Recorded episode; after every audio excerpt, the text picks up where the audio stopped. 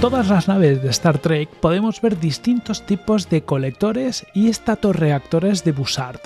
Los has visto mil veces, pero no sabías lo que eran. Por ejemplo, en la memorable USS Enterprise, los colectores de Bussard dan forma a la propia nave, que en esencia es un gran plato redondo, pero con dos cilindros a su espalda. Estos cilindros son colectores y reactores de Bussard, a veces llamados nodos ARBA en las películas y series Trekkies.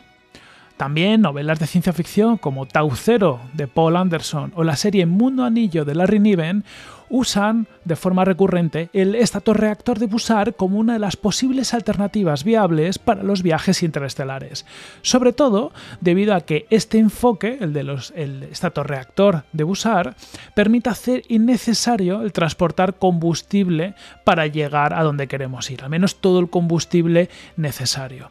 Y también nos permite darle a nuestra nave una aceleración continua necesaria para alcanzar las grandes velocidades necesarias para los viajes interestelares. ¿Cómo es de posible sobre el papel este planteamiento, el del estatorreactor de Bussard? Y también los últimos avances científicos que hemos tenido al respecto. Pues todo esto es el eje central de este episodio, así que súbete a la Enterprise y acompáñame en este viaje.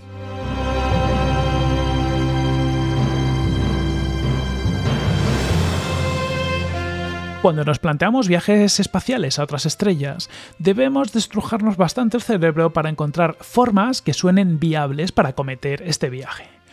Por un lado, el método de propulsión debe ser capaz de acelerarnos lo máximo posible para reducir el tiempo que tardaremos en llegar a otras estrellas. La estrella más próxima, Próxima Centauri, está a 4,2 años luz de distancia, por lo que incluso si fuéramos capaces de alcanzar una quinta parte de la velocidad de la luz en un viaje interestelar, estaríamos hablando de tardar un par de décadas para llegar ahí. Es decir, cada pequeño punto de velocidad cuenta muchísimo, porque se traduce en años o décadas.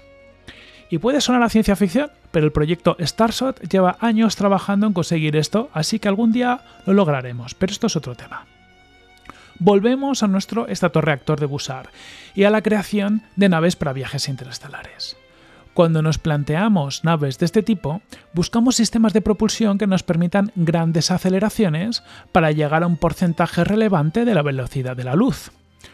Por ejemplo, el proyecto Orion, planteado en los años 60, planteaba la posibilidad de impulsarse con pulsos de propulsión nuclear, para lo que se necesitarían cientos o miles de dispositivos nucleares que evidentemente planteaban múltiples problemas, tanto por la radiactividad generada como por el tamaño de la nave necesario para acomodar, tanto dispositivo nuclear o incluso su precio.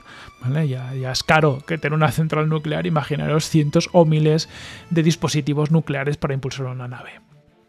Este proyecto fue desechado, entre otras cosas, por el Tratado de Prohibición Parcial de Ensayos Nucleares, que prohíbe la detonación de dispositivos nucleares en la atmósfera terrestre.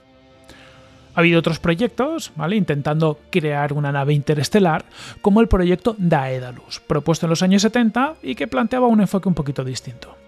En este caso se utilizarían unos pequeños pellets con una mezcla de deuterio y helio 3, que serían bombardeando de uno en uno en la cámara de combustión de la nave gracias a un láser de electrones.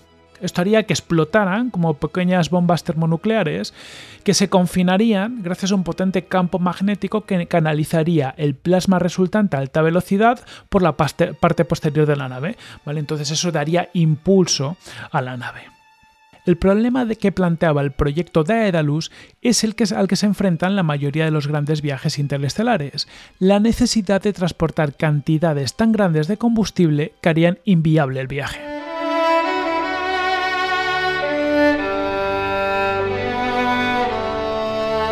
Pero siempre hay alguien capaz de darle una vuelta de tuerca a cualquier problema. Este es el caso de Robert Bussard, que en los años 60 publicó el artículo Galactic Matter and Interstellar Flight, ¿vale? Eh, materia galáctica y vuelo interestelar, donde proponía una variante a este cohete de fusión, pero que sobre el papel no necesitaba grandes tanques de combustible. Bussard proponía utilizar un gran campo magnético capaz de recoger partículas de hidrógeno en el espacio para utilizarlas como fuente de energía. Al ser capaces de recoger el combustible directamente del espacio, la nave podría funcionar con unos tanques de combustible mucho más pequeños. La idea propuesta por Bussard se ha mantenido viva hasta nuestros tiempos, ya que en el espacio interestelar hay gas, mayormente hidrógeno, muy diluido. De hecho, encontramos aproximadamente un átomo por centímetro cúbico, es decir, está muy diluido, encontramos relativamente pocos átomos eh, por cada unidad de espacio. Pero si somos capaces de recoger todo el hidrógeno de la parte delantera de la nave gracias a una especie de embudo magnético, pinta que tendremos una nave tan chula y potente como la Enterprise.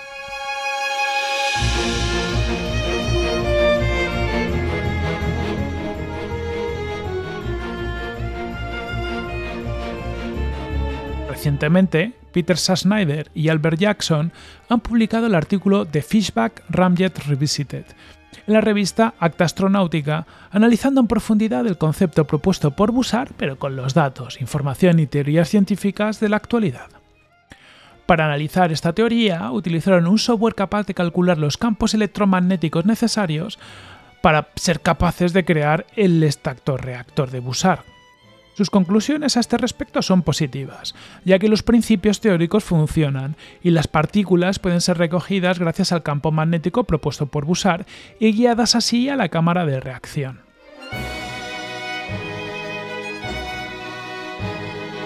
Ahora bien, también han encontrado un punto de gran fricción en todo el sistema.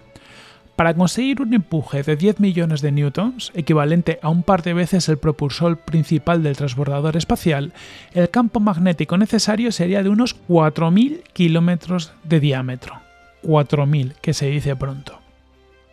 Y lo que es peor, para ser capaz de capturar y guiar el material a la reacción de fusión de la nave, el campo magnético necesitaría ser de unos 150 millones de kilómetros de largo.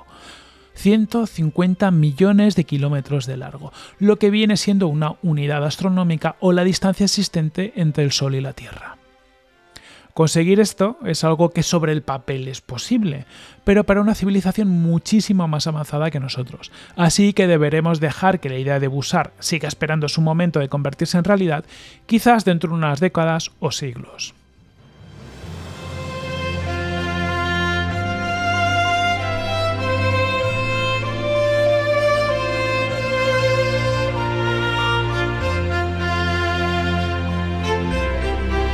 Por suerte, aunque la ciencia nos haya puesto en pausa este mecanismo de viaje interestelar tan manido en novelas de ciencia ficción, la conquista del espacio por parte de la humanidad no para.